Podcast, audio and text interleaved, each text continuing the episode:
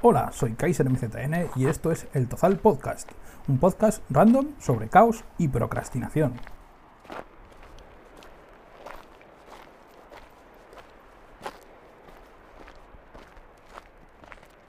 Buenas a todos. Hoy se va a subir al Tozal con nosotros Christopher, un chaval de 26 años, montisonense, eh, que lleva practicando Aikido desde hace 9 años. Es profesor de esta arte marcial en Monzón y, y Redolada.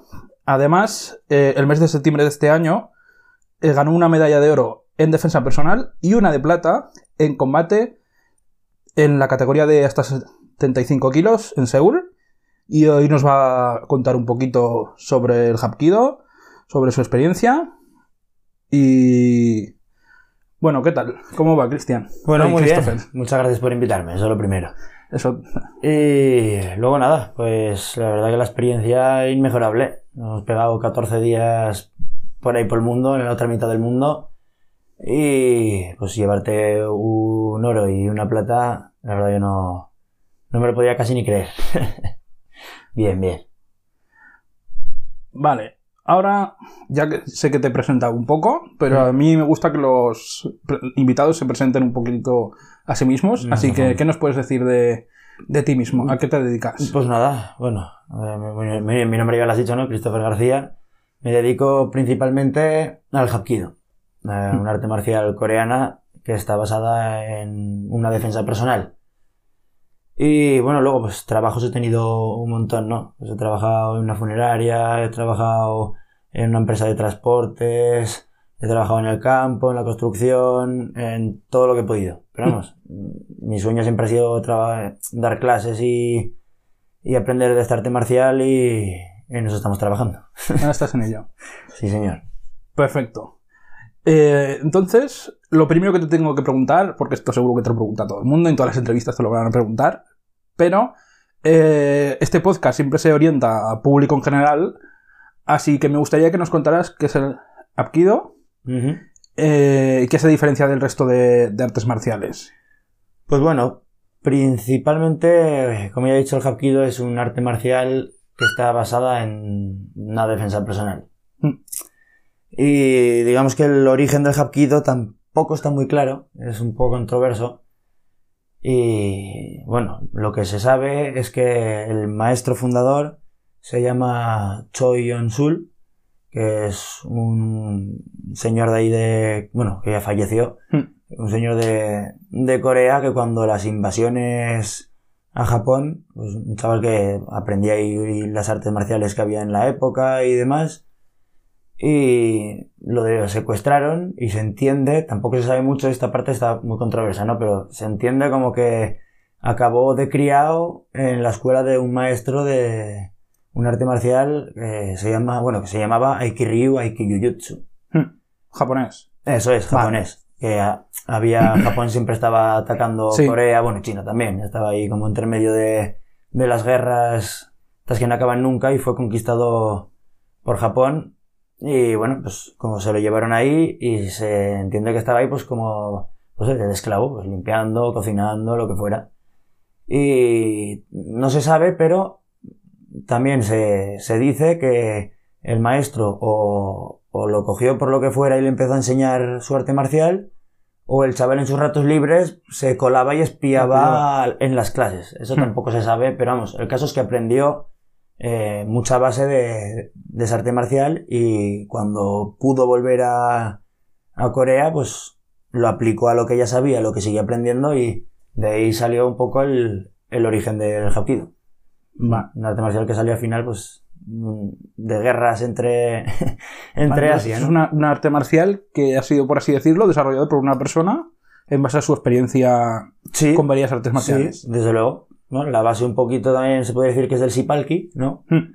El Sipalki es un arte marcial de los mongoles que también cogieron los coreanos porque Mongolia también estuvo muchísimos años en Corea y de ahí absorbieron un poco, pues, se dice que se copiaron el arte marcial del Sipalki. Hmm. Que tiene alrededor de 2000 años antes de Cristo, es una barbaridad de, de viejo. Y pues al final, como eh, se van cruzando los territorios se van conquistando unos a otros y van atacando, pues todos aprenden de todos y Vale, al final salen muchas artes marciales que todas acaban pareciendo un poco, ¿no? Forma una amalgama. Eso es. Pero vamos, que en cada, cada una, en el caso del Hapkido, pues eh, me gusta mucho, pues una, tiene una gama muy amplia de, de, de defensas, de ataques, que aunque sea una defensa personal, también es un, un arte marcial que es, que es muy funcional, al final, ¿no?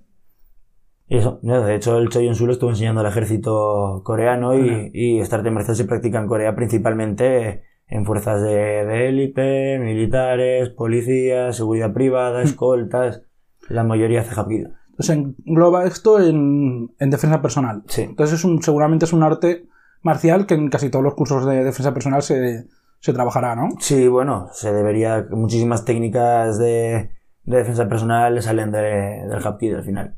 Muchas luxaciones de manos, de codos, todo eso sale, sale de ahí, sí. Perfecto. Vale, yo te quiero preguntar otra cosa. Sí. ¿Cómo un montisonense como tú acabó haciendo Hapkido? Mira, eso sí que es una pregunta buena, ¿eh? Esa no me la hacen mucho. Porque pues. aquí sí en- que tenemos tradición de artes marciales, pero de la rama del karate, Sí, señor. como lo tengo entendido yo. Sí, señor. Aquí toda la vida se ha hecho un arte marcial que viene de- del karate, es el nambudo, Hmm. que todo el mundo conoce aquí en la zona esta. Y bueno, pues vino un señor en una exhibición para una niña que tenía una enfermedad, ahora no me acuerdo exactamente, pero tenía una enfermedad muy, muy rara Hmm. y se ve que bastante, bastante jodida. Hicieron como una colecta y había exhibiciones, había puestos, había una recolecta para la enfermedad esta de, de la niña y vinieron de Valencia Sí. eh, una escuela de Hapkido. Y había uno que se echó de novia, una montisonense. Hmm. Y bueno, pues se lo echó de novia y empezó a vivir aquí y empezó a dar clases aquí. Que el tío también tenía una trayectoria muy buena. Era, venía del Kyokushinkai, del karate también. Sí. Y había ganado en Rumanía varios campeonatos de karate Kyokushinkai y luego campeonatos del mundo de Hapkido también había ganado bastantes. Que el tío era muy bueno. Lo que pasa es que por cosas de la vida y un, un ataque al corazón y pues lo tuvo que dejar. Se volvió a, a su Pero él, casa. él daba clases. Sí, lo que pasa es que las tuvo que dejar por eso, por el tema de, de salud y ya pues me quedé yo un poquito al cargo de, de la zona de, de Huesca. Perfecto. Y esto fue hace. eh, ¿Hace cuántos años? Uy, a lo mejor eh, hace tres años que, que me dejó mi maestro y hace dos empecé con la escuela otra vez a retomarlo un poquito. ¿Y hace cuánto que practicas Hapkido? Eh, pues hará unos ocho años y medio, unos nueve años Vale. aproximadamente. Entonces, ¿esta arte marcial tiene algún sistema de rangos? ¿Tiene cinturones? Sí, ¿Tiene... el, el arte marcial tiene un sistema por cinturones, igual Hmm. que otras muchas artes marciales. Pues empiezas en blanco, amarillo, naranja, verde, azul, marrón, negro y luego pues los danes, ¿no? Pues hasta el primer Hmm. dan, segundo dan, hasta el décimo dan que es el máximo exponente, que es el maestro Insunseo, que es el gran maestro que hay actualmente. Perfecto. Pues ahora me gustaría que nos hablaras un poco sobre la filosofía que Mm. hay detrás de esta arte marcial, porque hay una cosa que la gente no desconoce. Porque claro, nosotros estamos acostumbrados en la década de los 90 que hubo el boom este de películas de Kung Fu Sí, y de. que, es- que se dicen de los chinos. sí, el Kung Fu Fighting, todos, Sí. todos karate o Kung Fu, ¿no? Y que simplemente que se, se pegan y es una cosa que utilizan para pegarse o para no sé qué. Pero Sí. esto en realidad es algo más profundo, es Eso algo es. más filosófico y tiene una carga. O sea, no van a ir la gente a pegarse, hay, un- hay una carga filosófica muy grande. Sí. Te enseña, te enseña a, ver la vida desde otro punto de vista. Sí, desde otro ángulo diferente. Y esto me gustaría, me gustaría aprenderlo de ti un poco. Pues, a ver, básicamente, yo hablo desde mi experiencia, desde mi arte marcial, Mm. pero básicamente hay muchas artes marciales que tienen un punto de vista parecido o igual. Y básicamente lo que se busca en un arte marcial es no ser ni, ni el mejor guerrero, ni, ni ser un luchador, ni... Lo que se busca es formar buenas personas, en Mm. el fondo. O sea, personas responsables, personas respetuosas, personas con, con disciplina al final, que, que se sepan comportar, que... Porque al final no dejas de hacer una cosa que es muy peligrosa, ¿no? Tú estás aprendiendo técnicas que han nacido en un ambiente de guerra y estaba hecho pues para lisiar, Para matar, claro, para sobrevivir a una situación que o, o te defiendes o mueres. O sea, en esa época en, en la zona de Corea, bueno, en Asia en general, ha habido guerras toda la vida y se han matado entre ellos toda la vida, pues por lo que sea, por intereses. Y de ahí nacen las artes marciales. O sea, no dejan de nacer de, de una guerra y ahí todo el mundo sabe artes marciales. Y yo creo un poco que o metes esta disciplina de, del respeto hacia el compañero, de que tú cuando entrenas con un compañero tú no lo vas a reventar, ni le vas a pegar, ni tú estás entrenando una técnica y ni la haces a toda potencia, ni, ni la haces flojo tampoco, tienes que aprender, ¿no? Y al final siempre haces un poco de mal. Pero la filosofía es que cuidas a tu compañero y que él te cuida a ti para poder seguir avanzando un camino y eso, en, en base yo creo que es hacer una gran familia, ¿no? Haces una gran familia y conoces gente y aprendes de unos, aprendes de otros y no hay mucho más. La verdad que eso, hasta ahí.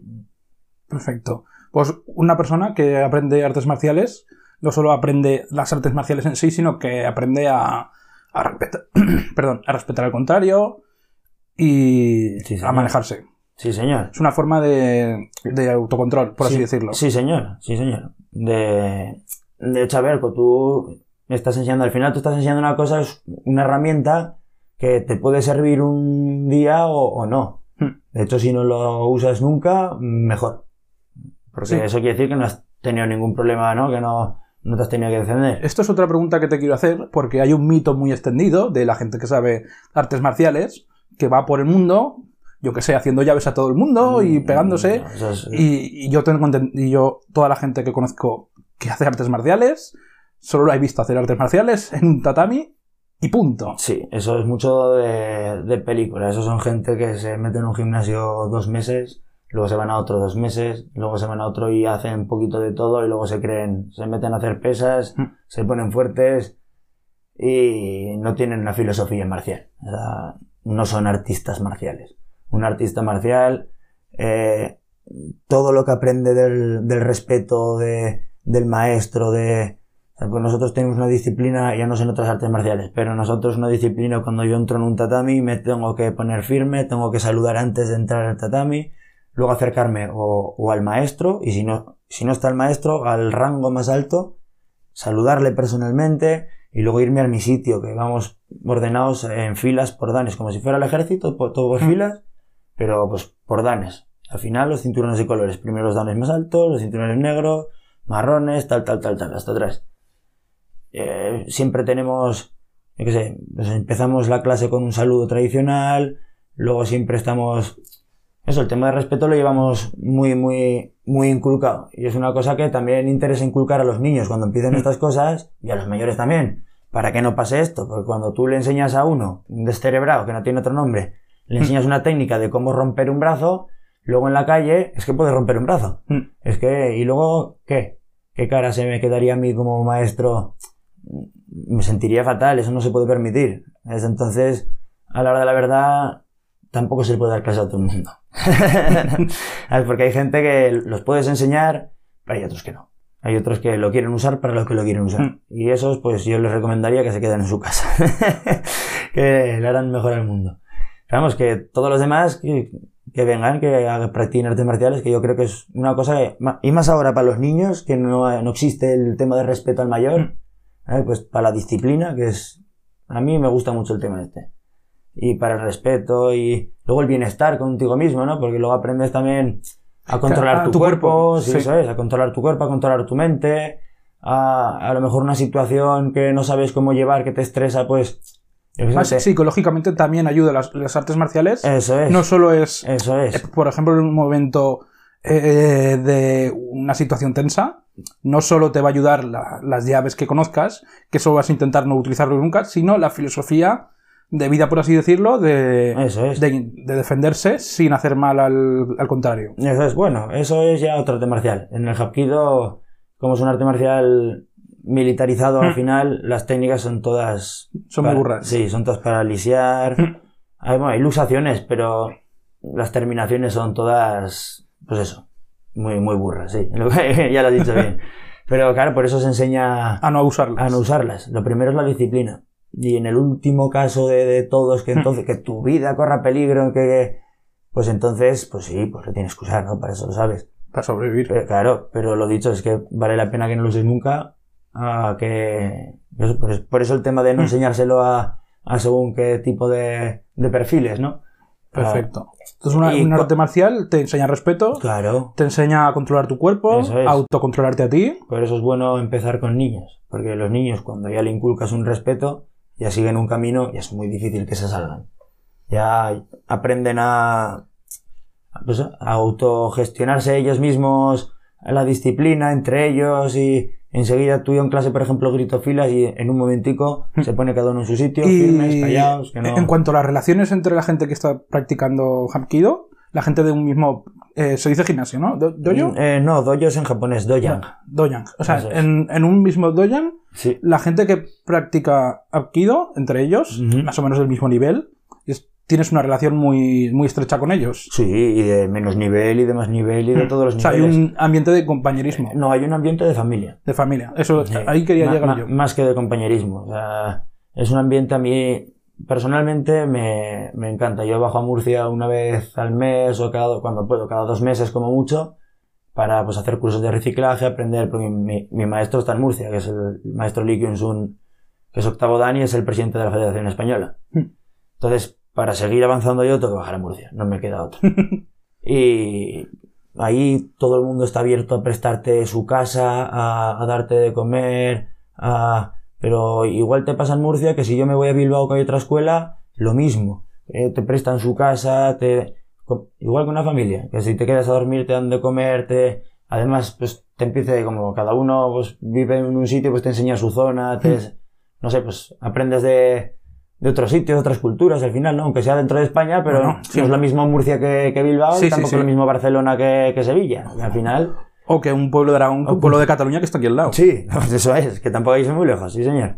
Entonces también, pues, eso está, Ay, esto está muy guay. Hay una concepción muy, muy generalizada de la gente que para viajar tienes que ir a la otra punta del mundo para descubrir cosas nuevas y al final, Va que va. igual a 20 kilómetros, tienes algo que, que Yo- te sorprende. Yo estoy seguro que el 80% de la población de España no tiene ni idea de lo que tienen en el Pirineo.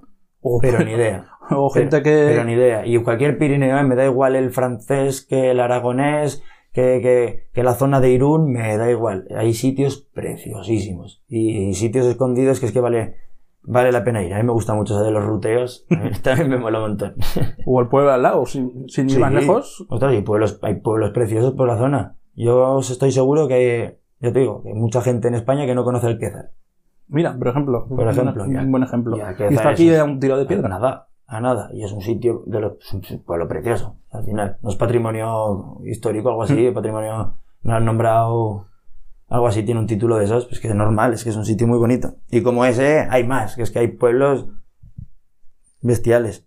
Y en la provincia tenemos, tenemos esa suerte. Sí, la verdad que sí.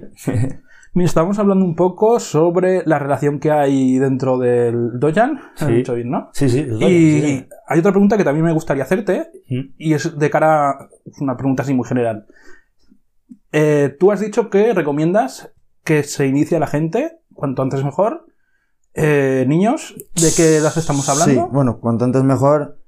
Bueno, entre los- comillas. Claro, eso es, Sí. entre- siempre entre comillas, ¿no? Pero los niños yo creo que a partir de 6 años también depende mucho de, pues cada niño es diferente, Hmm. ¿no? Pues depende también de- del nivel de, de movilidad que tenga el niño, de comprensión, ¿sabes? Pero yo creo que con 6 años ya pueden empezar Vale. a practicar, yo todos. Y ahora te voy a hacer la pregunta al revés. eh, Yo, por ejemplo, que tengo mis 20 largos Sí. para 30, yo podría fácilmente empezar a hacer. no, eso no hay problema. Si es O sea, que no hay ninguna edad no hay ningún límite. No, no bueno, a ver, yo entiendo que a partir de una edad no, ya yo- cuesta un poco, pero Sí, ya cuesta más. como el o- puzzle, ¿no? Cuesta más. 99 años o ya cuesta no. menos.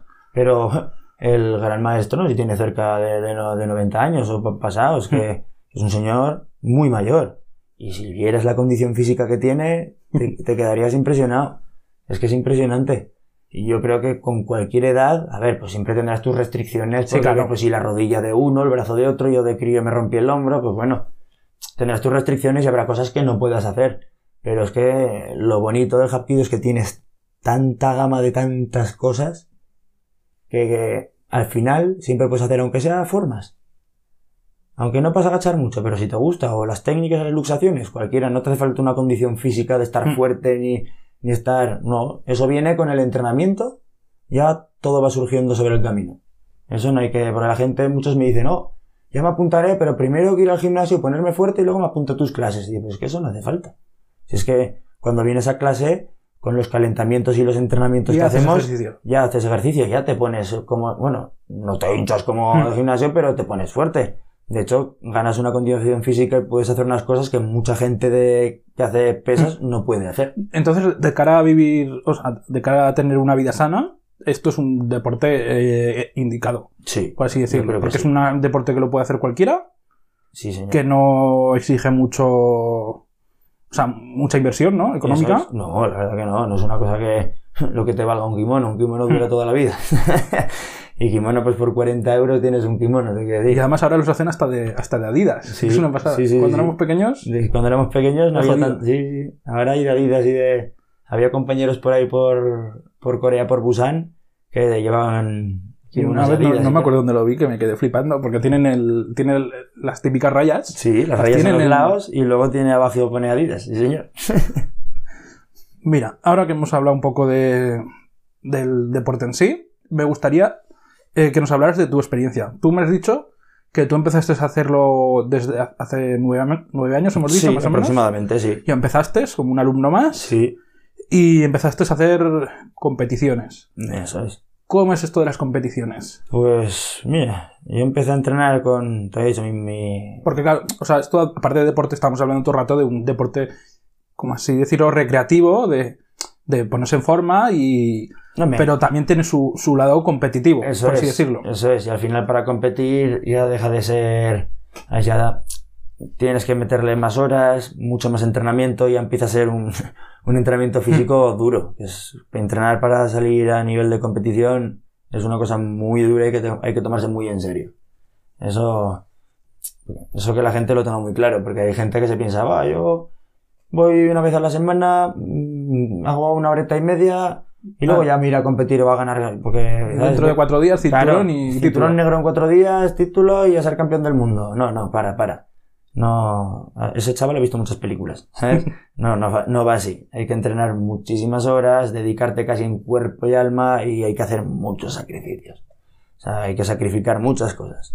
Eso es así. Porque se, se viaja mucho, ¿no? Sí, claro. Se viaja, yo te digo, una vez al mes me estoy bajando a, Murcia, casi, casi. Tú estás diciendo que en casi todos los lados de España hay, hay delegaciones de Hapkido. ¿Es De- una arte marcial muy extendida por España? Mm, Realmente hay dos escuelas Hmm. y la escuela en la que estoy yo es la, la escuela de la Haminjok Hapkido Muyin, que es la escuela de- del maestro Lee. Eh, su escuela tiene delegaciones, ahora mismo te puedo decir, en Bilbao, la, la mía de aquí de, de Huesca, en Valencia, en Molina de Segura, en Murcia, en Sevilla, en, en un pueblecito por ahí, ahora no me acuerdo. Ah. Y en un, par de sitios más, y ahora no me acuerdo, no. ¿Madrid y. Barcelona? No, en Madrid también, sí señor. Y en Pedrera, que no me sale. Pedrera, sí. Y en Pedrera, sí señor. Más o menos, así, creo que no me dejó ninguno. Bueno, Entonces, que hay. más o menos extendido. Sí, está Comparado con otros. a lo mejor comparado con otros, no está mal. Pero entonces tú nos dices que hay que hacer mucho sacrificio, sí. hay que viajar bastante, Sí, eh, que se aprende bastante de mucha gente, que, sí. Pero que conoces a mucha has- gente. Has de estar dispuesto. Esa es la clave. Y dieta, hay que hacer alguna dieta especial, hay Bueno, que seguir algún... Si quieres salir a competir, sí. Porque, por ejemplo, en el tema del combate, yo ahí en una competición hay varias cosas. Hmm. Eh, si tú sales a hacer formas, tampoco te hace falta una dieta. Bueno, eh, una dieta, pues lo que te puedo recomendar yo es que comas de todo y cuanto menos procesado mejor. Bebidas de, con gas, cuantos menos mejor, pero ya más por salud, ¿no? No por competición, o no por otra cosa. Y aunque sea difícil ahora cosas no procesadas, Uf, pero bueno, es lo que, lo que como yo al final.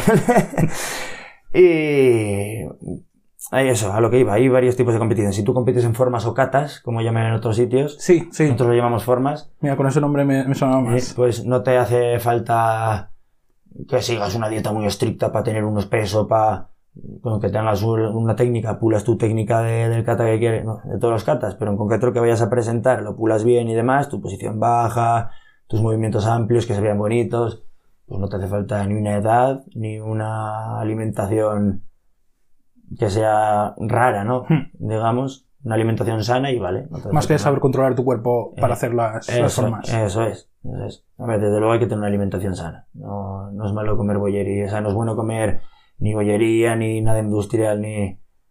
Ya te digo. Pero por el tema de, de salud personal, no por competición. Ahora otra cosa es si vas a competir en combate.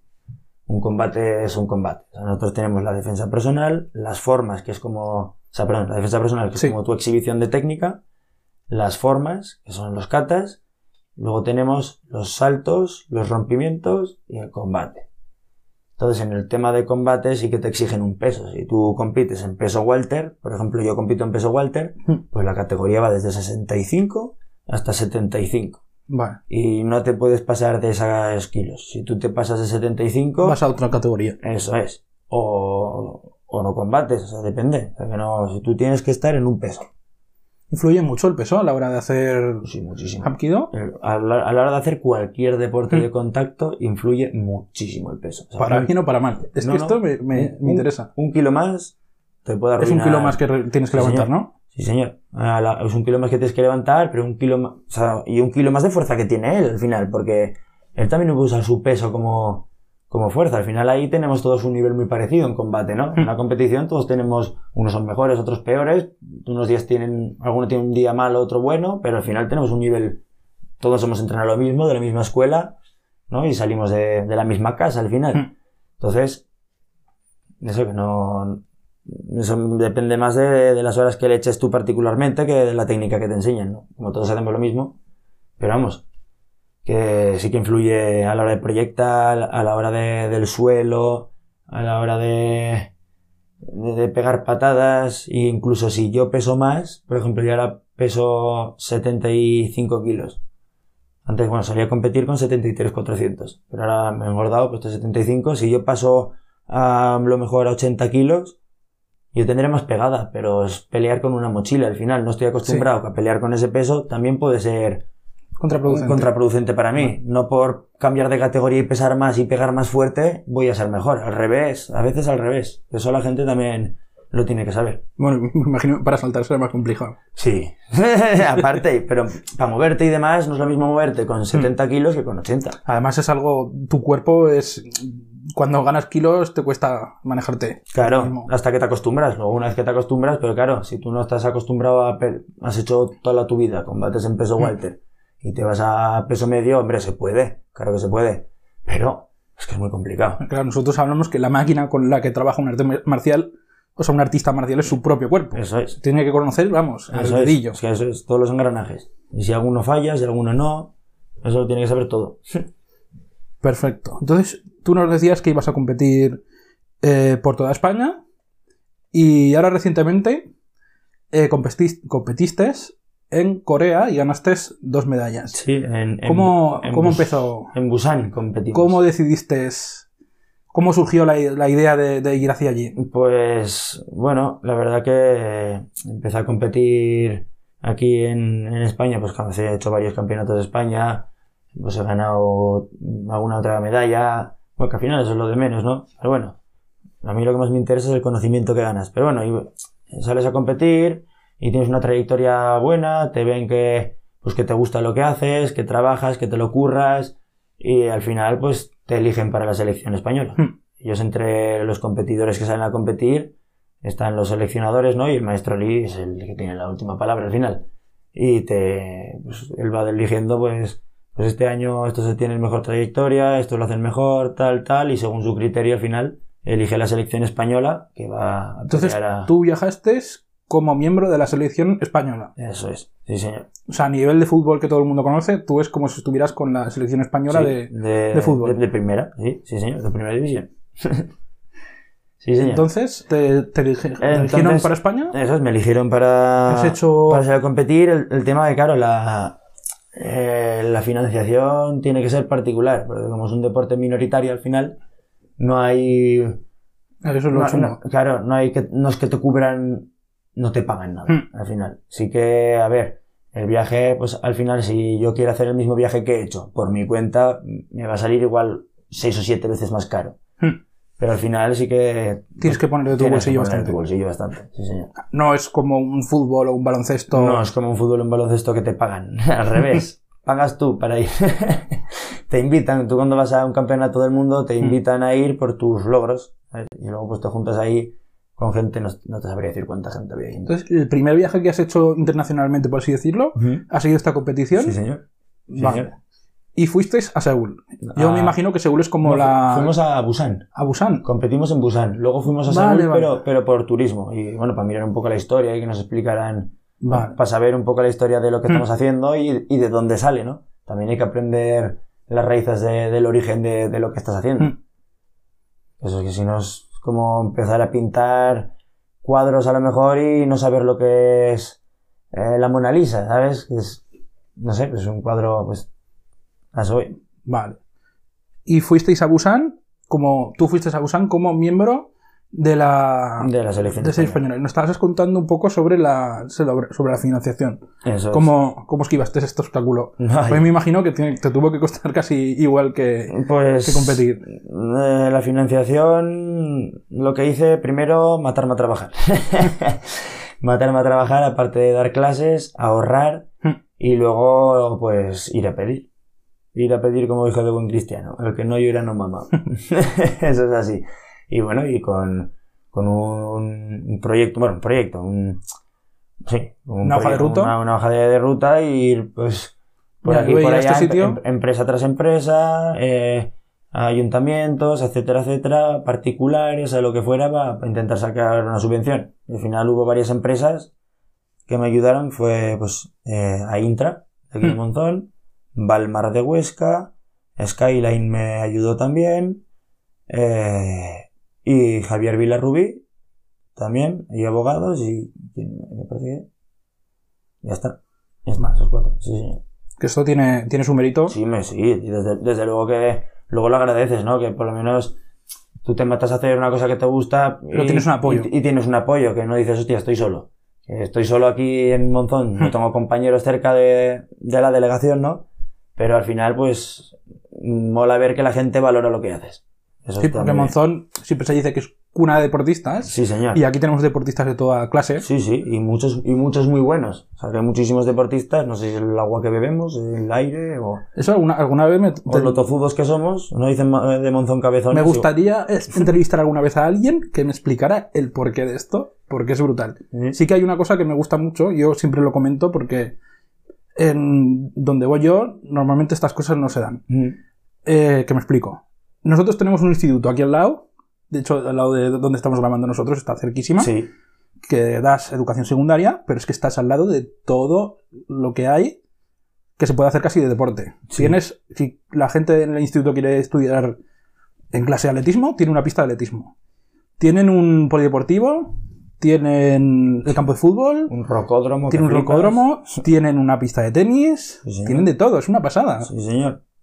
Sí. Y son unas, instala- unas instalaciones públicas. Y bueno, hay encima- algún club privado, encima- pero que no es muy difícil de acceder. Y encima está en una zona de, de un poco, digamos, más montañosa, ¿no? O más de, de monte. Y si te quieres hacer ciclismo, también puedes subir a hacer ruta con, con la bicicleta y hacer el cabra por ahí al que le guste el ciclismo también, que es que puedes hacer de todo prácticamente. Menos deportes de mar.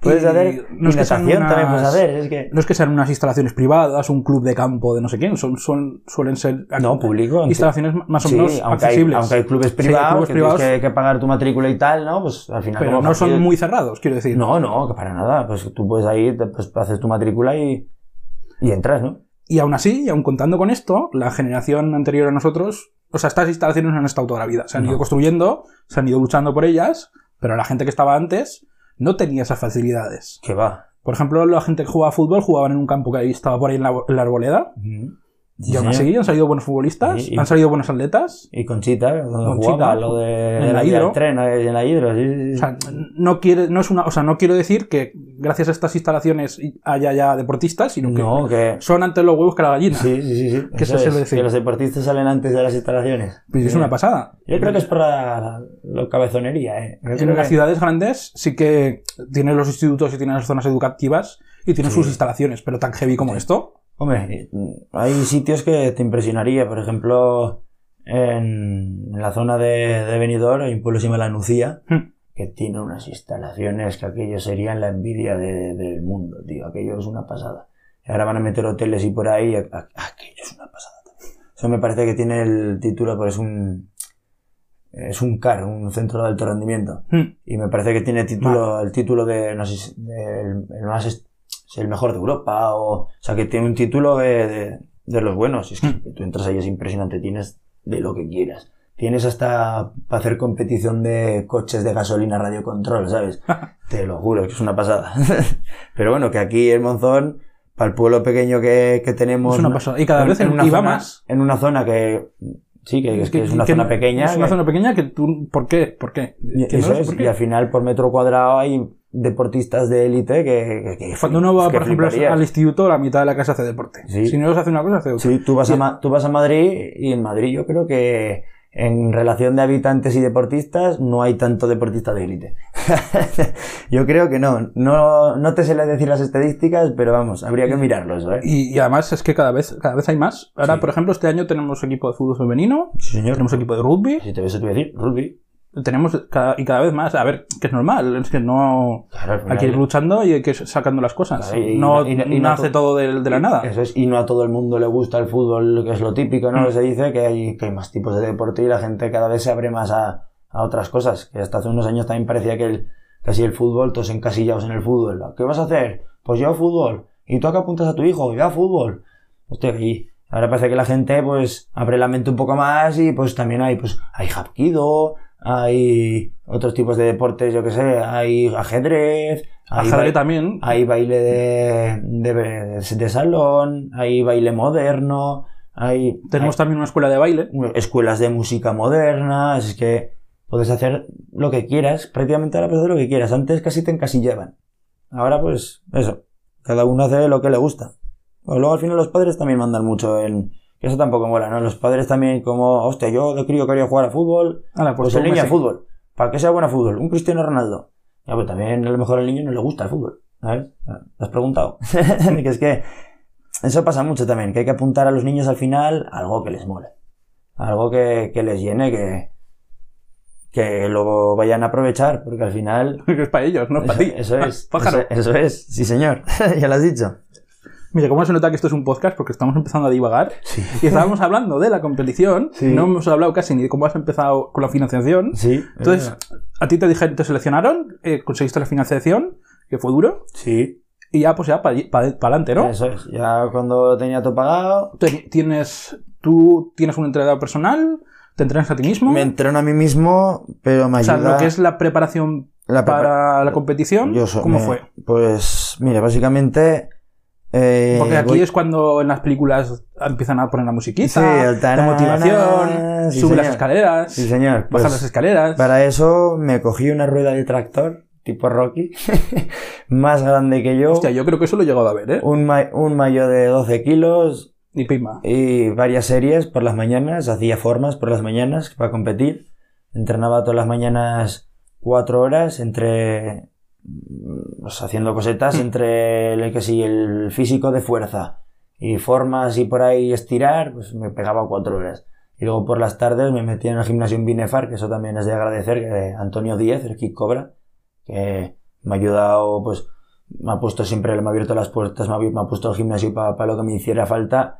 Y subía mucho ahí pues a, hacer ya más físico con un alumno mío hacer practicar un poco la, la defensa personal que competí en defensa personal. Mm. Y luego mucho el combate pues echar una mano a él con alumnos suyos y demás Porque tú para hacer un arte marcial, si quieres combatir, necesitas a alguien que... eso es, pues yo subía. que combata y- contigo. Y, y con ayuda de Antonio y compañeros de- del Kid Cobra, pues me han echado la mano a salir a, de pelear con ellos, de, de hacer, bueno, competiciones no, ¿no? Pero de, de, de entrenar con ellos al final. Entrenar, hacer sparring con ellos y pues al final entre unos y otros me voy buscando la vida para... Porque Es que esto, esto es algo que no hemos dicho antes y, y hay que decirlo, que tú te dedicas 100% a esto. Sí, Y ya tú ya has pasado la barrera Ahora de, a ser profesional. ahora mismo me estoy dedicando 100% a esto, ¿sabes? Pues joder, Es jodido. es muy complicado y el banco aprieta mucho y también son muchas deudas y el Porque autónomo... tú eres autónomo. Sí, señor, el, y el- tú el- no te enfermas. El autónomo es la mayor putada del mundo. el autónomo es fatal, y más en Luego de España como lo esto hablaremos un poco más Sí, en profundidad esto porque es- me interesa. Esto es un tema que no tiene fin. Pero bueno, Entonces tú te preparaste, como me tú preparé dices. y luego siempre pues con ayuda de, de mi maestro, del maestro Lee, voy bajando a Murcia haciendo cursos de reciclaje y él me va dando unas pautas, Mm. ¿no? Él me da unas pautas de lo que tengo que hacer, cómo, y luego me iba a un dietista a Huesca y me decía las pautas de lo que tengo que comer y cómo. Y más o menos entre unos y otros me subí a Bilbao también una semana, me bajé a Murcia otra semana, e iba quedando con el maestro Lee y varios compañeros de Murcia durante el, el periodo de verano para entrenar lo poco que podía, los fines de semana que podía. ¿Y cuánto tardaste más o menos? Pues estuve, pues casi un año entrenando. Un año entrenando. Sí, Usted se dice pronto, ¿eh? Sí, se dice pronto. Eso es mucho sacrificio. Se dice pronto. Sí, sí, sí, sí. Pero bueno, pues al final es lo que hay, ¿no? Si te gusta algo, te tienes que Hay sacrificar. que, hay que darlo. Y el caso ese, pues al final, gracias, pues muchas muchas gracias para el maestro, ¿no? Casi toda la culpa la tiene él de los méritos, porque al final el que me da las pautas y el que, Claro, que El tiene que que me- estar alguien encima el tuyo. que, el que me machaca es él. Y yo bajo para eso, yo bajo a Murcia y, y es una jodienda porque como la economía está como está, yo no tengo para ir. Y que Murcia no está aquí al lado. y que no está aquí al lado. No, no, no, no, no. no. Y las carreteras también son muy buenas. No, pues tampoco es tan mal. Hasta Valencia está de puta madre, ¿eh? Con la Mudéjar no te puedes quejar, pero de Valencia a Murcia es complicado, ¿eh? Eso ya empieza a ser más complicado.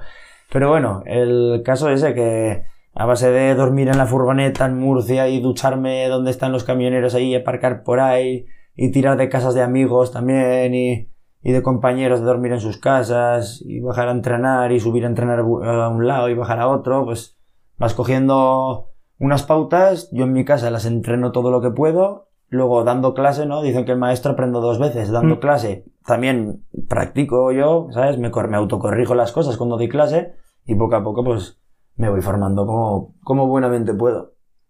Vale, entonces llegamos al día, el día D, que se suele decir. Eso es. Y tú viajas hacia Busan. Eso es. ¿Cómo fuiste? Bueno, ¿Fuiste en avión? sí, de hecho bajé a Murcia cuatro días antes y estuve entrenando ahí hasta el día 24 que cogimos el coche y marchamos a Madrid. Mm. En Madrid, y como llegamos tarde, mm, nos quedamos en un hotel y por la mañana cogemos unos taxis desde el hotel, marchamos al aeropuerto y pues el día 25 por la mañana marchamos hacia, hacia Seúl. Nos pegamos, bueno, nos pegamos un viaje... ¿Cuántas horas son, más o menos? Pues hicimos escala en Londres, que eran 2 horas y 20, más otras 11 horas o 12 horas. Madre mía, ¿Tenías que llegar con un cuerpo escombro? Hombre, bastante tirando cansado. Vamos, el avión también era una pasada, los asientos muy amplios, la gente de- del avión siempre pues tú pedías algo y te lo traían y sabes, todo muy bien. Bueno, llegamos ahí y lo primero que hacemos es a, ir a un pueblo desde Seúl, son cuatro horas en autobús, ahora no te sabría decir el nombre del pueblo porque era muy complicado. Mm. Y vamos a ver la tumba del gran maestro eh, Cho Yong-sul, Hmm. que es el padre fundador. Le dimos los respetos y desde ahí nos fuimos a, a Busan. Pues A competir ya. o- Otras no, a, pues a descansar antes de Hmm. la competición, ¿no? Y pues otras dos horas de autobús. Llegamos a Busan, nos quedamos ahí a dormir en un hotel y por la mañana hacemos una exhibición en un colegio con una escuela de coreanos. Hicimos una exhibición con ellos, luego entrenamos con ellos en su escuela, practicamos un poco para competir. Claro, tú ahí destacabas un montón, ¿no? Pues alto, rubio. Sí, vamos, de- destacaba como si fuera aquello. vamos, la verdad me lo pasé muy bien. Y lo- el tema de alimentar, o sea, el tema de comer y de hablar con ellos, ¿qué tal? El tema de ¿Qué hablar con ellos, con inglés y con el móvil, con el Google, Mm. ahora pues, pues bien, como yo el inglés muy bien y el Google ayuda mucho también para el coreano, pues al final te entiendes. Y la alimentación, yo iba con un poquito de miedo, todo hay que decirlo. porque Claro, porque tú vas a competir, ¿no? Tú no puedes comer cualquier cosa. Claro, eso es, iba con un poquito de miedo y luego también tuve unas restricciones de por alergias y por Mm. ahí que, que también es complicado, ¿no? Y bueno, tengo alergia a la soja. Hostia, pues en Asia estás jodido, irte ¿eh? Asia, no Hostias. pudiendo comer soja, yo iba acojonado. Pero resulta que eh, no hay tantas cosas con soja, tío. Joder, no jodas.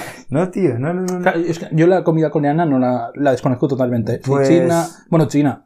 Que esto es como las paellas que hacen en Nueva York que van con chorizo. Sí, sí. La comida china de aquí, de los chinos, entre comillas, los restaurantes chinos, no es No- no china, es, no, no comida es. china. No. Yo conozco gente que ha viajado a China a trabajar, de- bueno, de mi empresa, Sí. y que dicen que, que la comida china de los restaurantes chinos de aquí, de España, que no tiene nada que ver. Que no va a ir nunca más un chino. Que no, que no. Ya me tiene lo nada creo. que ver y que, que es súper creo. distinta. Yo cuando, cuando fui, pues la verdad que la alimentación, a ver, preguntando todo, ¿no? Mm.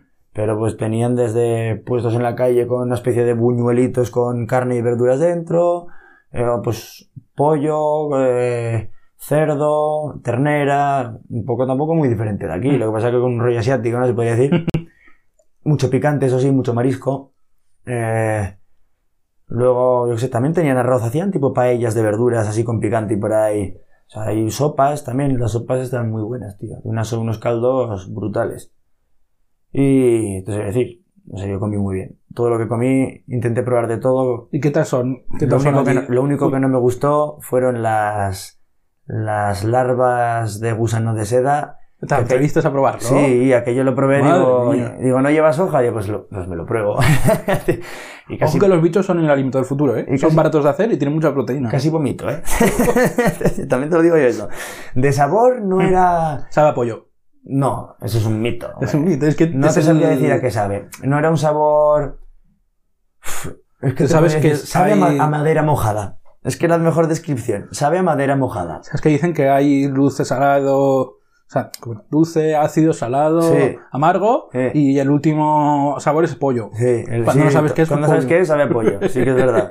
Y cuando te van a, no, yo he probado esto, y así ya que sabe. Y cuando lo han probado te dicen, no, sabe a pollo. Y ya. ya, ya.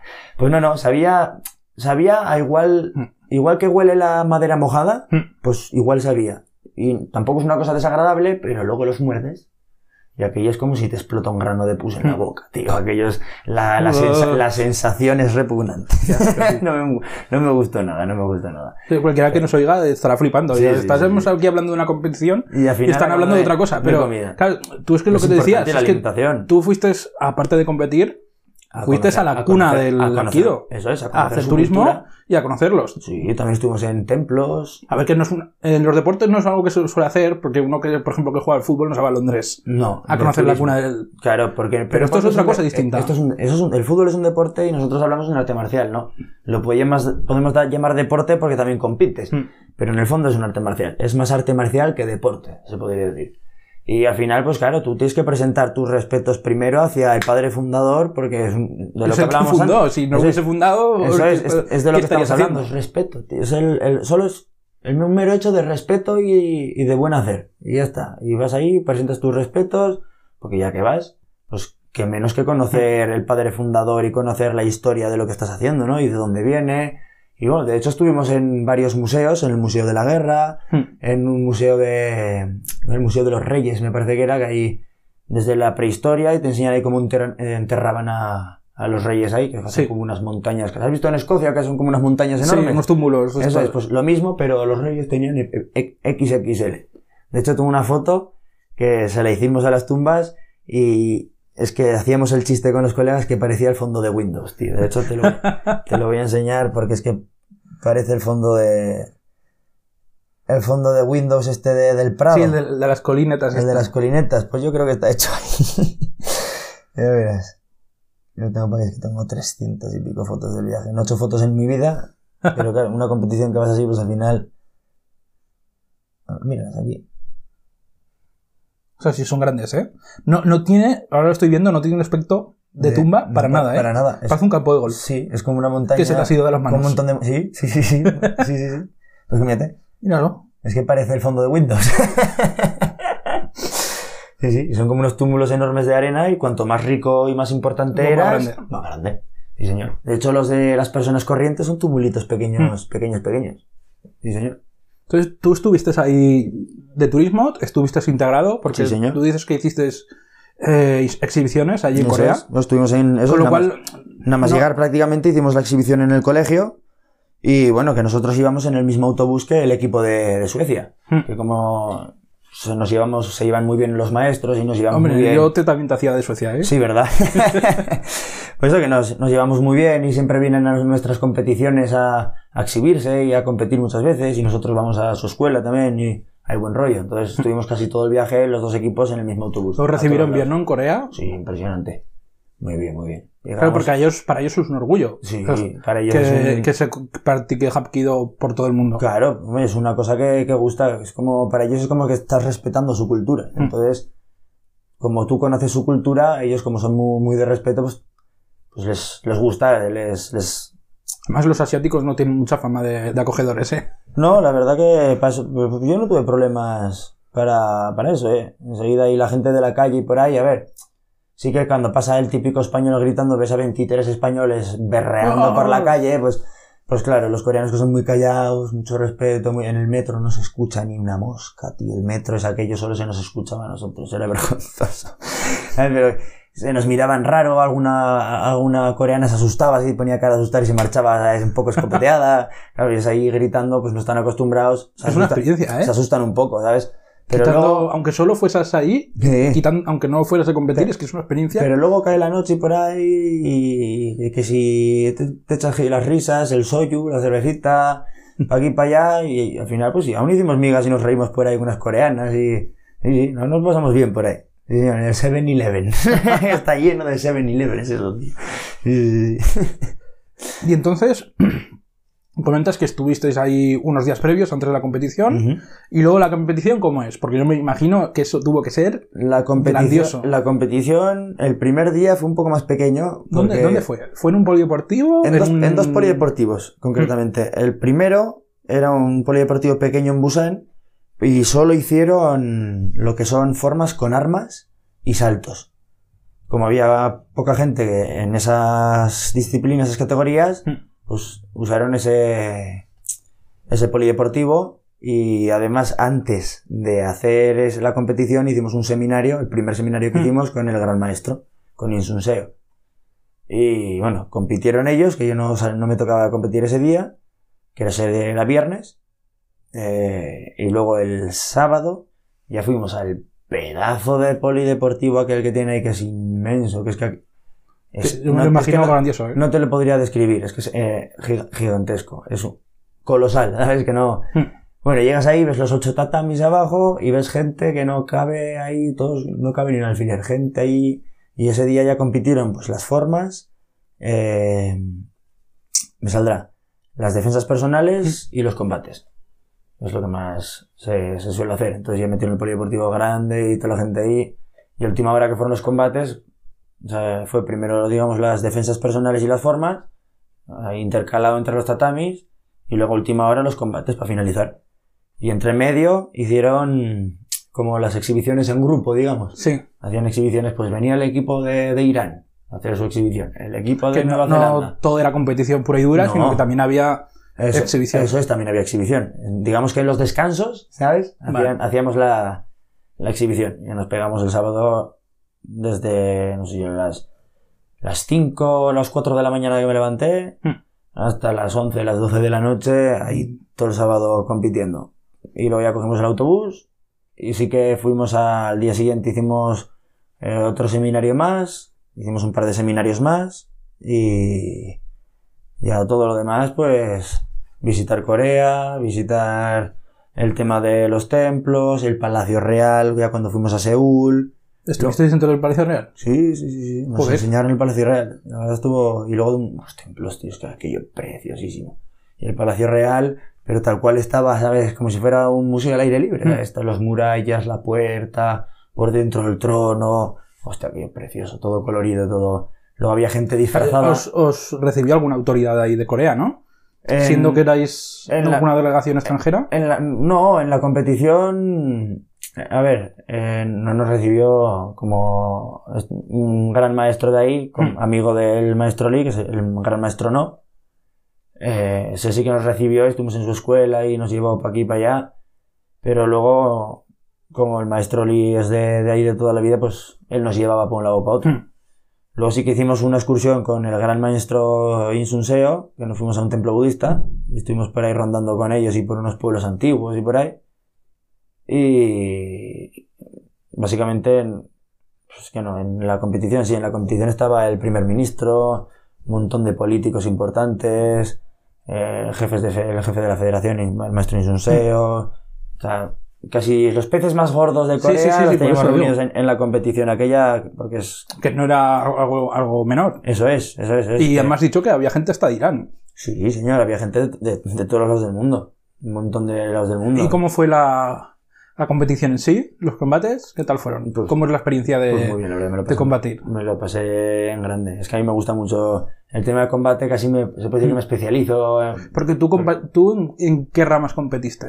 Yo competí en las formas, Hmm. que no me lleve nada.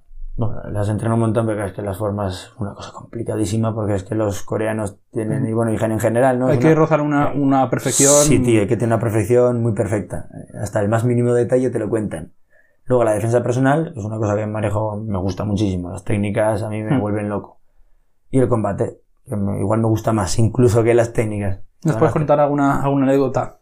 De combate, bueno, el zapatazo que le pegué en la final en la cabeza al coreano, que... Eso, me interesa saber contra quién luchaste, bueno, combatiste Sí. en las dos en las dos ramas. ¿Cuál fue tu No, final en- en defensa personal no, no, no combates con nadie. Mm. En la defensa personal tienes un compañero y que en este caso era Emanuel, Mm. maestro Emanuel de, de Sevilla.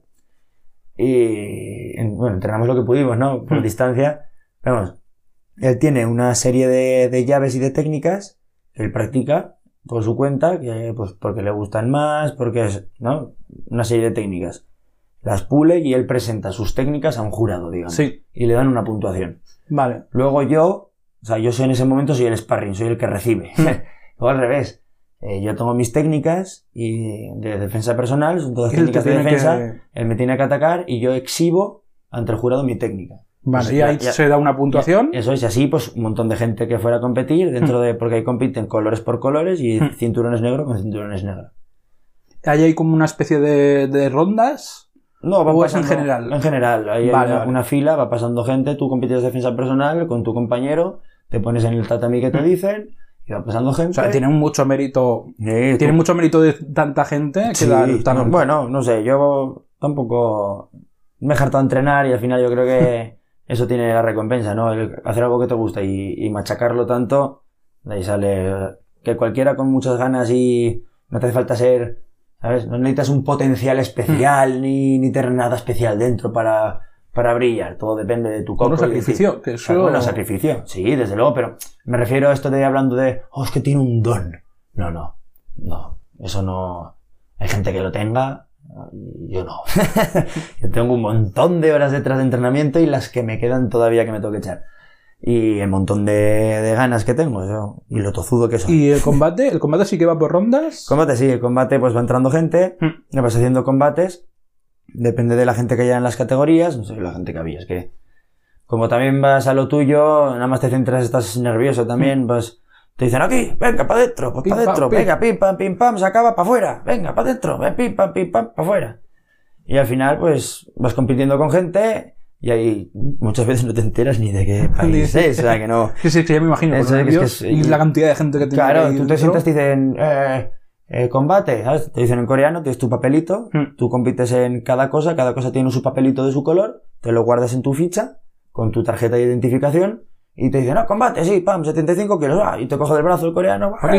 y te dejan un tatami. Saludas y ya la- Eso es, y te dicen, venga, ya puedes pasar, venga, pues saludas, pim, para adentro. Te, te pones los equipos de protección y demás, y azurrate los minutos que te toquen, ¿no? Los dos asaltos de, de tres minutos. Y me contabas que en la final hubo... La, ¿Cómo final, fue? ¿Cómo la, la final estuvo guay. La final, por lo visto, me dijeron que ba- bajaron del, de, digamos, del palco que hay, bajaron el gran maestro y el primer ministro, bajaron a primera fila a ver el combate nuestro y todo. eh. Estuvo bien. Eh, La verdad que me tocó con el que bueno, el, hace dos años, que es cada dos años el campeonato del mundo, casi se carga a dos tíos en combate el coreano este, una máquina. Viene de la- Universidad de Mm. Hapkido. Ostras, es coreano. Pues, Pero luego hay escuelas y escuelas, pero es que la Universidad del Hapkido es que de ahí salen máquinas. Es que Un tío muy bueno. ¿Y De- fue, fue igualado? ¿Fue reñido? No, la verdad que sí fue reñido. Yo me, me sorprendió. Entré cuando ya me dijeron, mío, que el año pasado tuvieron que reanimar a dos. Y yo entré cohibido. Digo, ya verás este, me han puesto aquí, ya verás. Ya verás, ya verás. Que de aquí no salgo. Es que en, los combates tú tienes que pensar a una velocidad Claro, no, no, impresionante, no, no, coordinarte. No piensas. Yo, mi secreto es que no pienso. Yo fluyo con lo que hay. Si me sale bien, bien. Y si cobro, pues cobro. No, pero ta- tampoco me, me enfado. Pues, ¿qué pasa eso? No.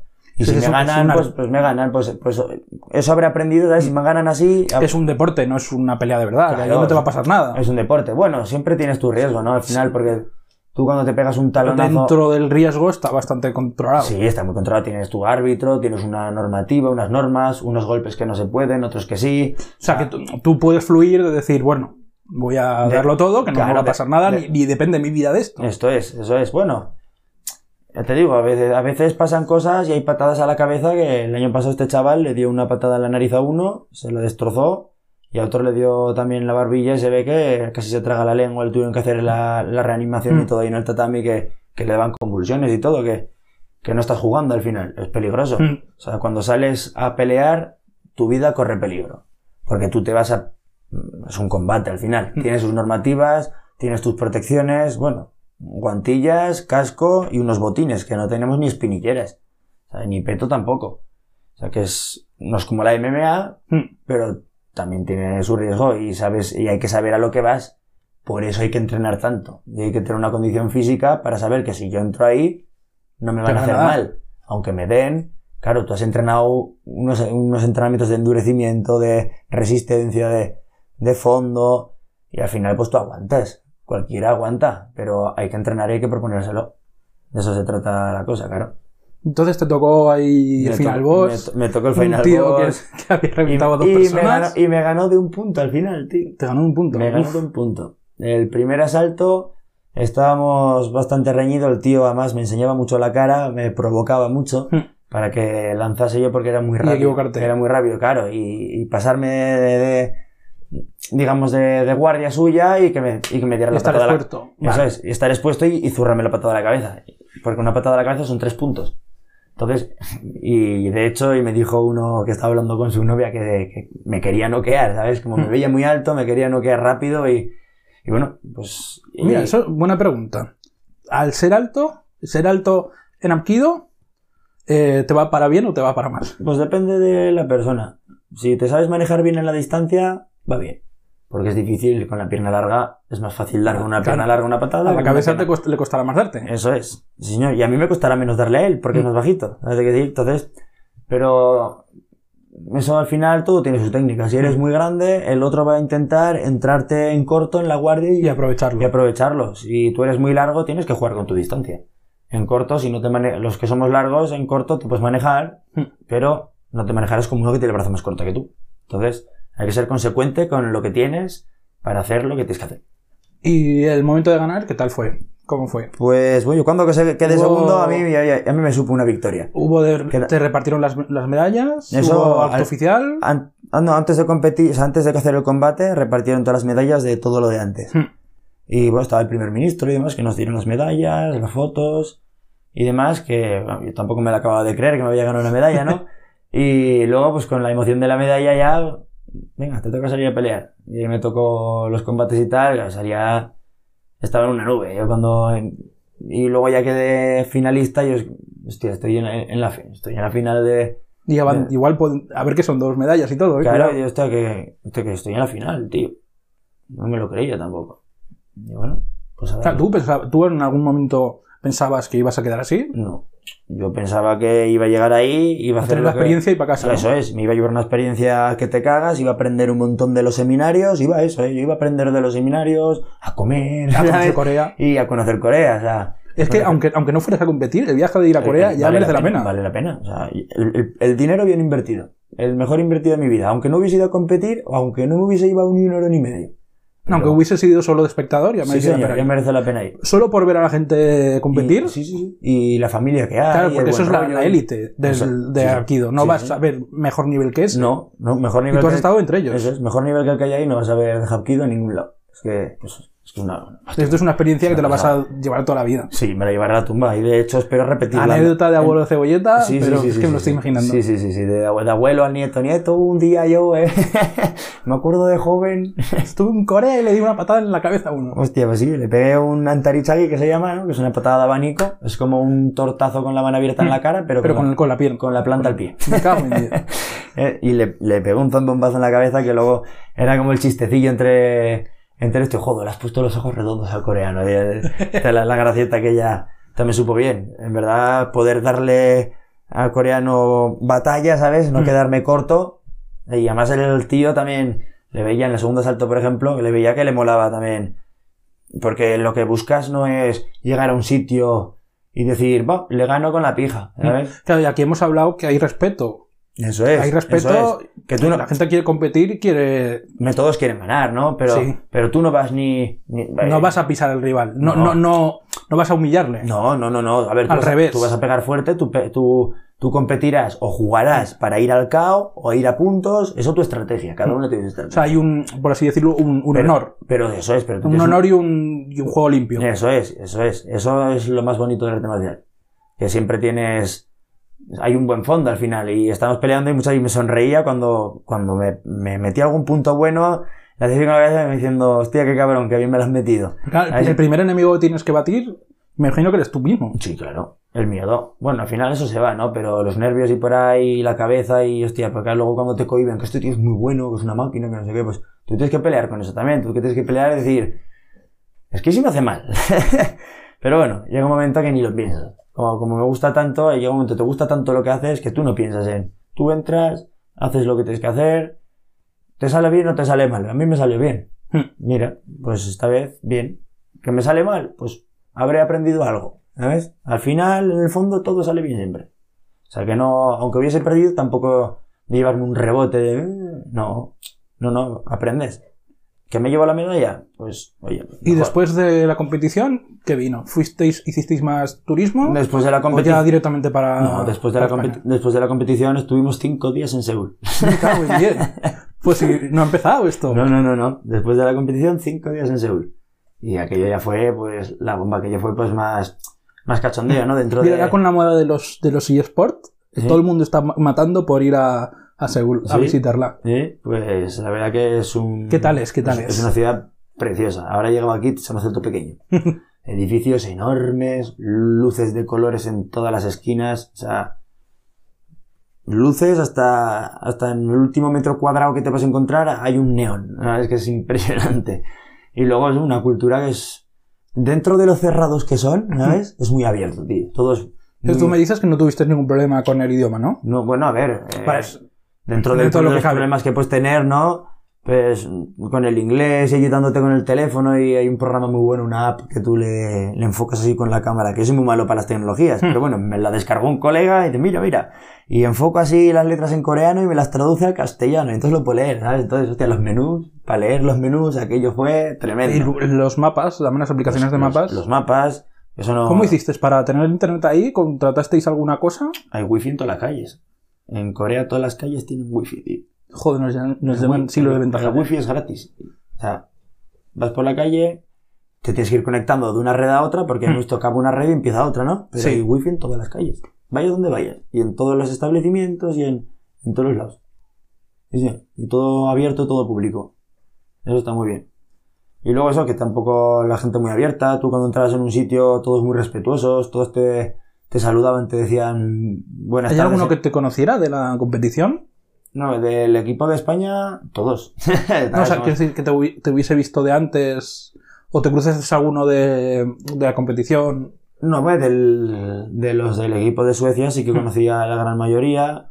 Luego los iraníes conocía al maestro también por el tema de las redes sociales, ¿no? Que al final, pues como todos nos tenemos agregados, pues nos conocemos más o menos, pero de vista nos conocemos todos. Hmm. Pero vamos, tampoco había, no conocía a nadie, aparte de, de los compañeros míos de toda la vida y alguno más así del equipo de Suecia que tenía un poquito más de relación, no conocía Sé que cinco días de turismo por Seúl. Esta Sí, que pasada, ¿eh? sí, Esto sí, ya, solo con esto ya te- tengo para hacer un podcast contigo. Es una pasada. Pues cinco días en Seúl estuvimos viendo hasta un ¿cómo se dice? Un, un te- no es un- sí, estuvimos en el teatro viendo una actuación de humor y artes marciales. Anda. Y sí, que era todo, digamos, para sordomudos. No hablaban, solo hacían ruiditos, Claro. ¿sabes? Y ay, ay, aquello fue la yo me reía aquel día. ¡pah! Usted sí me reí, pero más que un niño pequeño. O sea, es una chorrada que, que hacen muchas tontadas y ¡pay, pay! Un nivel de artes marciales, Claro. fliparías. Unos saltos, unos acrobatas al final, una pasada. Pero pasé muy bien la comida, ya te digo. Y luego ya para España, ¿no? Eso es. Luego, después de los cinco días de turismo por Seúl, ¿Cómo fue la acogida aquí en, en España? pues. Bueno, más concretamente aquí La- aquí en Monzón. La verdad que muy bien. O sea, fu- no había acabado de, de, de llegar casi a Monzón, que ya me estaba llamando la gente de- del ayuntamiento para hacer una recepción. O sea, yo llegué el lunes, el Hmm. martes fue la recepción. O sea, no me dieron tiempo ni a respirar. Muy bien, la verdad que no me puedo quejar. Y luego desde entonces, pues que me han llamado de todas las radios, periódicos, la televisión. Mañana vuelve a salir en Aragón Televisión otra Hmm. vez. Que Además, yo te vi en en Sí, estuvimos, estuvimos el fin de semana, no me acuerdo, el anterior. El pasado no, el anterior. Sí, creo. sí. Y luego este lunes también vuelven, pero vienen ellos a, a mi escuela a grabarme a los niños un poquito, Mm. ¿sabes? La verdad que muy bien, mejor imposible yo creo. O sea, me han dado una de publicidad y luego tú aquí también, dado una, una de publicidad que no, no me lo esperaba tampoco para nada. Vamos, que esto tiene mucha chicha, ¿eh? Estamos aquí hablando, llevamos mucho rato y Sí. podríamos estar hablando toda la noche. Sí, de este tema, y si te empiezo a enseñar fotos y vídeos no terminaríamos nunca.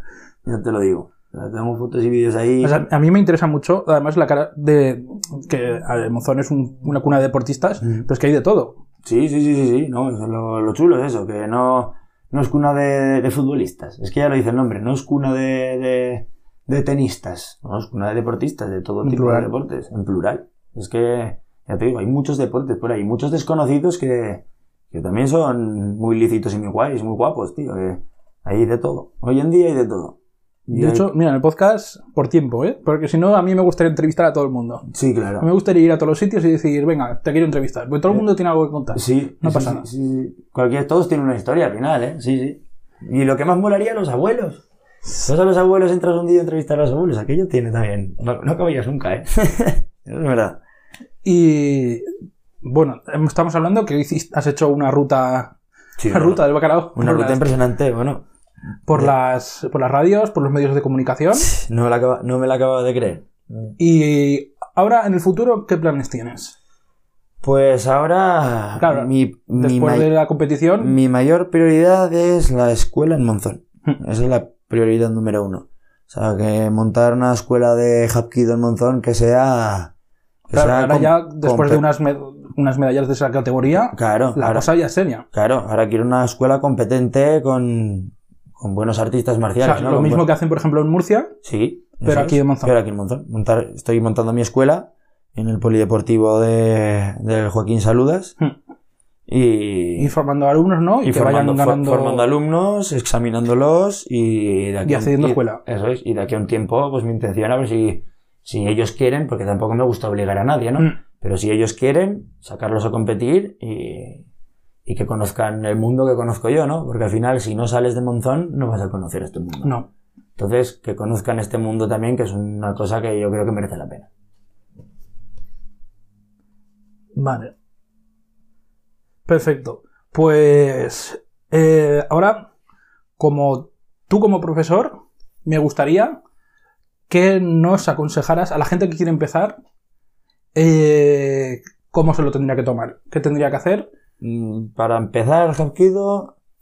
lo qué que- se necesita. Bueno, ya hemos hablado, hemos hablado un poco porque Sí, esto, sí, este final- tema ya ha salido, Sí, pero no, no se necesita nada especial más que un no, más que lo que es- ganas. lo que hace falta, mira, si explicándolo bien, bien concreto, lo más importante es venir con muchas ganas, con, con el corazón abierto para y la mente abierta para, para aprender y, y realmente poco más. Luego, claro, pues te hará falta tu kimono, ¿no? Y si quieres eh, competir o quieres examinarte para avanzar dentro del camino del Hapkido, pues te hace falta una, estar en la federación, Hmm. que es, digamos, el papelito necesario para poder hacer los exámenes. Y ya está, no hace falta... Eso es solo si quieres pasar a Eso sí la que- rama competitiva. por no, por si quieres, no, si quieres pasar de blanco. Vale. Ah, La que tú cuando empiezas en arte marcial, Claro, no tiene pues, rango. no- no- empiezas con un cinturón blanco, pero claro, Hmm. si tú quieres aprender de verdad arte marcial, te tienes que federar. Tienes que entrar dentro de, de la federación para que te puedan examinar como si fuera, pues igual que en el fútbol, en el tenis, que tienes que entrar con la matrícula y por ahí, pues lo mismo, te federas. La, la ficha, por así Es decirlo. como la ficha, que viene tu seguro, pues tienes tu seguro médico y luego tienes tu ficha de pues el cinturón que tienes, las competiciones que has ido, etcétera, etcétera, etcétera. Perfecto. Es. Entonces hemos dicho también que no se necesita edad, pero que es recomendable cuanto más Cuanto Joven más- sea uno, mejor. cuanto más joven, mejor, por porque supuesto, más tiene como más todo. trayectoria para Eso es poder. como todo, eso es, tiene más tiempo para ganar nivel. Y ya hemos también abier- hemos hablado también de este tema. Eh, ¿Qué aporta el Hapkido a una persona joven, por ejemplo? Pues el Hapkido aporta primero un bienestar mental y una, una seguridad muy grande. O sea, sobre todo, sobre todo seguridad. Y luego te aporta pues una disciplina, un respeto. Estas cosas se pueden usar en la vida normal. es que de hecho son para usar en la vida. o sea, yo te las enseño en clase, las aplicas fuera. pero yo cuando, sa- ¿sabes? Eso del concepto de yo salgo de clase y ya me suda todo lo que me ha dicho, me entra por uno, un oído y me sale por el otro, no. Mi- por ejemplo, mi maestro, el gran maestro Lee, cuando salimos de la escuela, yo le sigo llamando maestro. Yo desde Huesca, o sea, desde aquí, desde Monzón, cojo el teléfono, voy a llamar al maestro Lee y digo, maestro, buenas tardes. O sea, llevamos, llevas el respeto y la disciplina hasta, hasta el límite, hasta tu casa, desde el gimnasio hasta tu casa, pasando por toda la calle. Eso es lo bonito. Y así es como se se, forma uno como persona. Eso es. Se forma uno como persona. Así es como se forma uno como persona, sí señor. Sí señor, sí señor. Y hay una filosofía también detrás de respeto, de defensa, Eso es, de autodefensa. Sí. A ver, es importante también, ¿no? de O sea, no agredir a los demás. No. es, un- no es una no es- no es lo disciplina mismo. agresiva. No, es lo mismo la autodefensa que la violencia gratuita.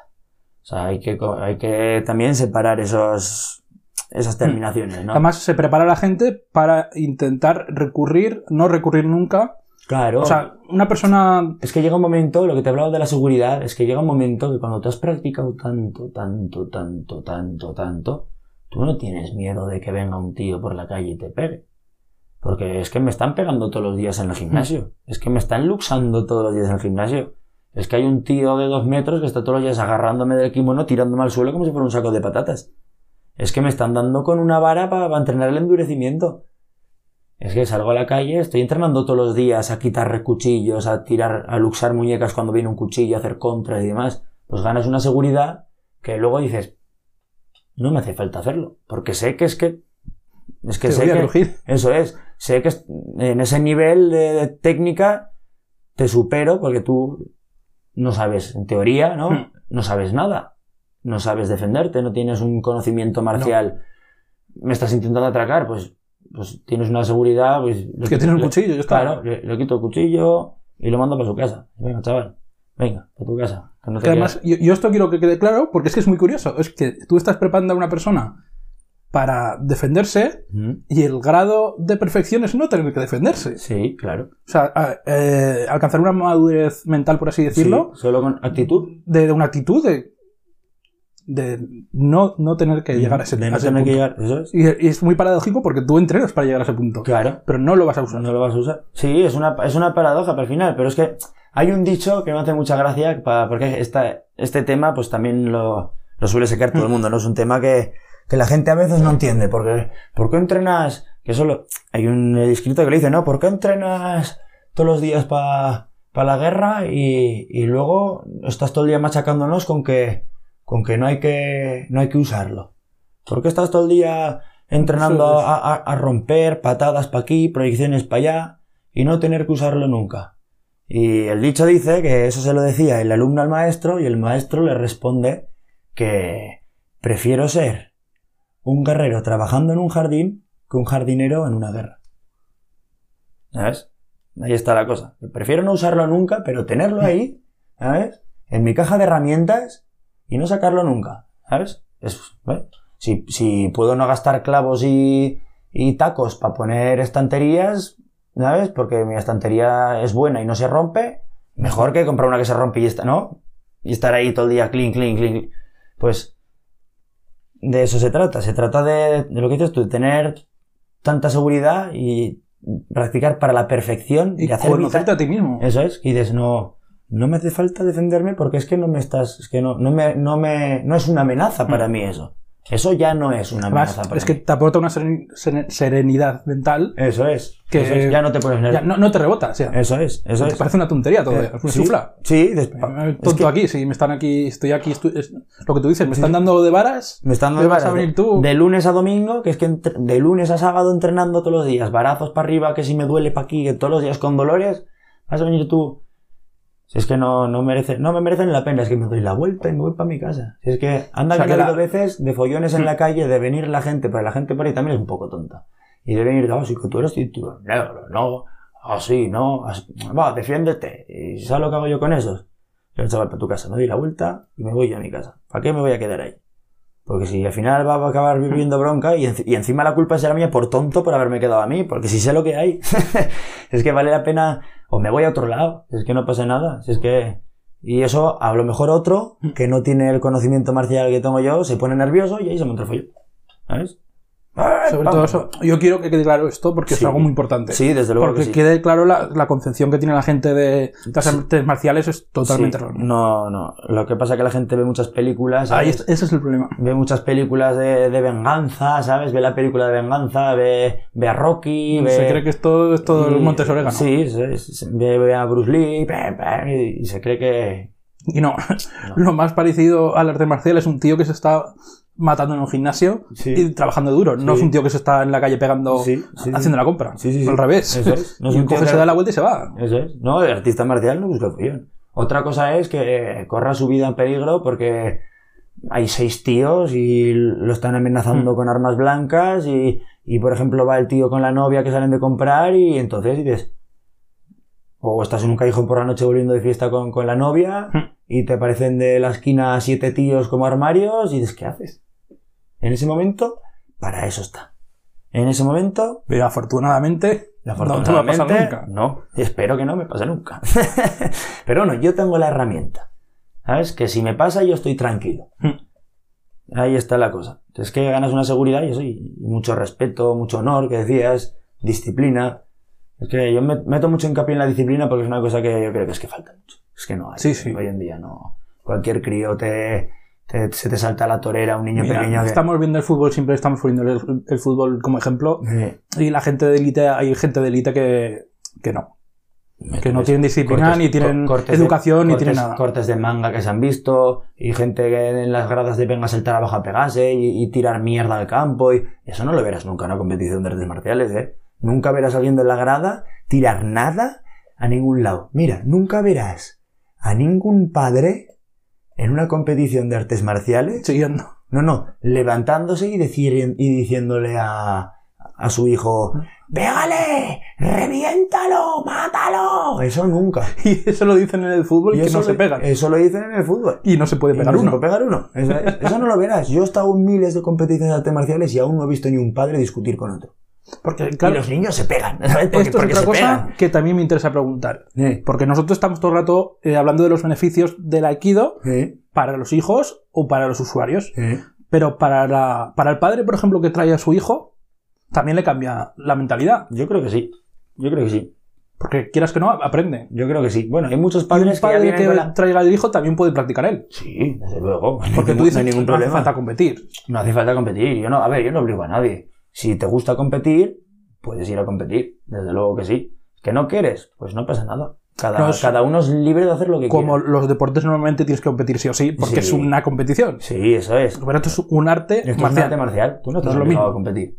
Luego, pues a cada maestrillo tiene su librillo. A lo mejor hay otro maestro que, ¿no? De, de algún otro arte marcial o, o incluso de Hapkido también, que dice a su alumno, no, no, tú te tienes que ir a competir. Te obligo a ir a competir. Mm. Tú, es que tienes que competir. No, yo no. Pero tú personalmente Yo no. personalmente es que no me gusta. Es que cuando fuerzas a alguien a hacer algo, deja de hacerlo bien. Yo creo, ese es mi punto de vista. Ya deja de hacerlo bien. Con lo cual, si quieres formar a alguien para que haga bien las cosas, tiene que salir de él. Con lo cual, al final, tú lo puedes, lo no puedes guías, obligar a nadie. lo guías, ¿sabes? Tú le, le indicas el caminete y luego le dices lo que pasa cuando te desvías para este lado y cuando te desvías al otro. Se lo explicas y se lo enseñas. Y ya está. Y luego ya él tiene que seguir su camino al final, ¿no? Es su viaje Y equivocarse él. y equivocarse él. Yo hago mi viaje y él el suyo. A mí me dirige mi maestro y yo le dirigiré a él. Pero tampoco puedes obligarle a andar con una vara. ¿Sabes? Porque se caerá al suelo y dejará de andar. ¿Y qué haces? Ah, ahí, se, ahí, se, acabó, ahí se acabó un alumno. Ese ya, Hmm. no, ya no va a volver y porque ya le dejará de gustar. ¿Sabes? Pues yo prefiero que cada uno vaya a su ritmo, que haga lo que le guste. Que vienes a Hapkido no te gusta y prefieres el tenis, el ping-pong. pues pues, pues, pues apúntate a tenis a ping-pong. No pasa nada. Pero si quieres venir a probar, puedes venir a probar. Y si te gusta, pues, para adelante. Y para acabar la entrevista, a mí me Mm. gustaría que nos hablaras un poco sobre tu escuela, cómo puede contactar la gente contigo y eh, dónde encontrarte, Ujú. etcétera. Vale, mira. eh, estamos, estamos ahora mismo en Monzón.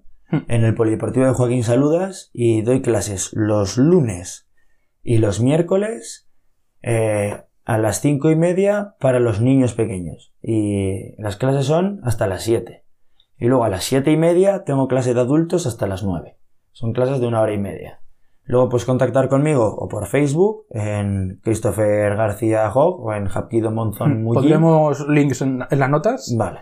Para quien quiera Eso es. interesarse. Eh, el Instagram también, que está ahora muy sí, de moda. todas las redes sociales vamos a poner un link para Vale. que no tengáis Es- que ir a las notas. Claro, que es eh, Christopher Mullin, mi Hmm. nombre y la el nombre de la escuela.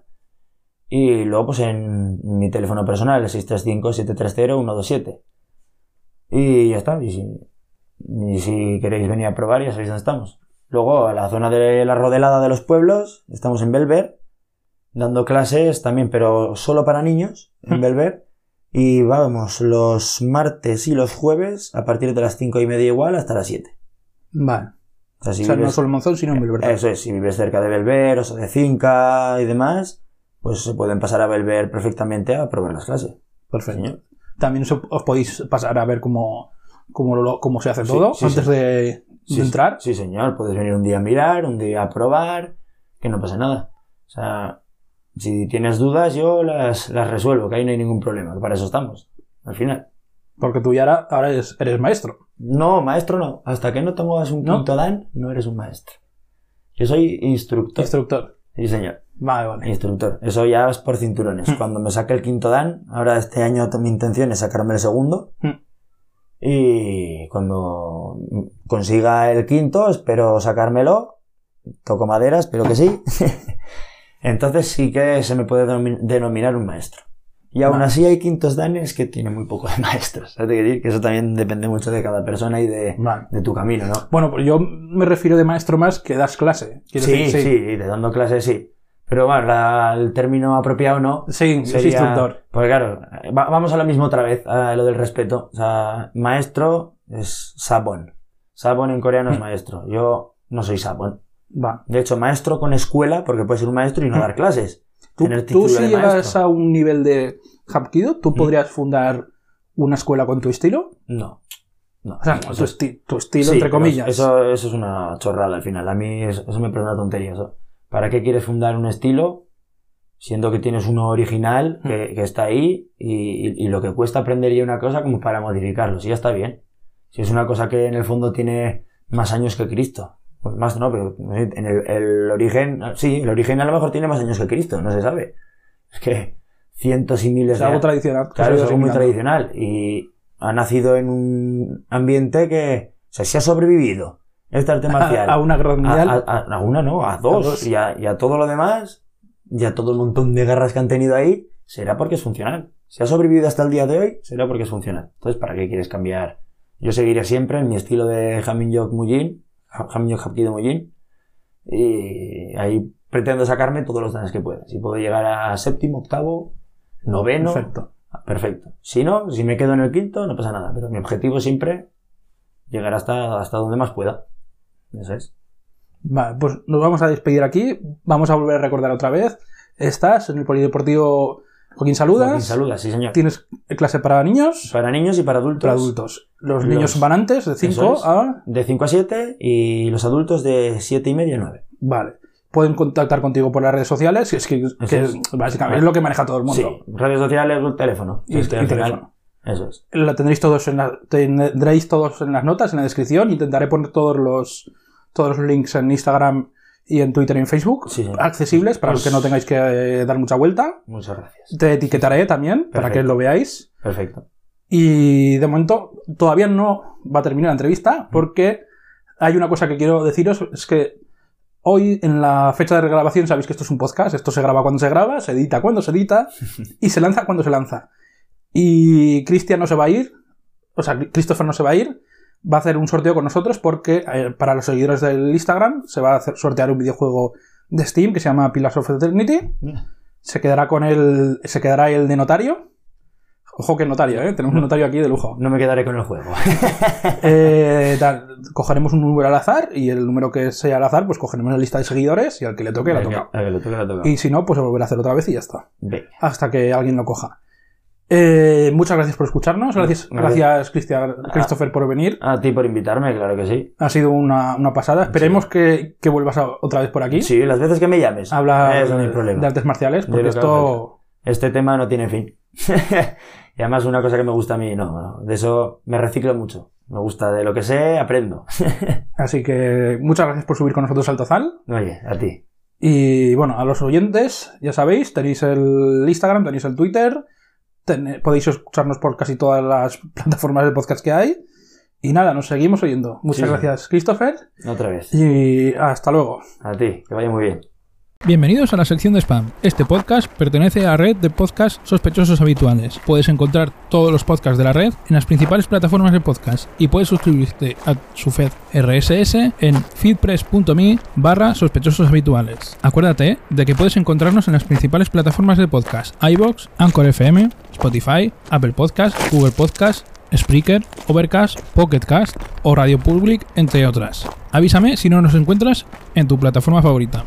Puedes localizar a la comunidad de oyentes del podcast en Telegram, ya sea en nuestro canal de Telegram como en nuestro grupo de Telegram. En el canal tendrás todas las novedades y en el grupo podrás hablar con todos los oyentes. Tienes los enlaces abajo en las notas. Hablando de notas, léelas atentamente porque contendrán toda la información que mencionaremos en todos los podcasts. Puedes dejarnos comentarios de audio en anchor.fm. Si quieres contactar con nosotros nos puedes encontrar en Twitter como arroba el Tozal. Gracias por subir al Tozal con nosotros. Nos escuchamos en los siguientes podcasts.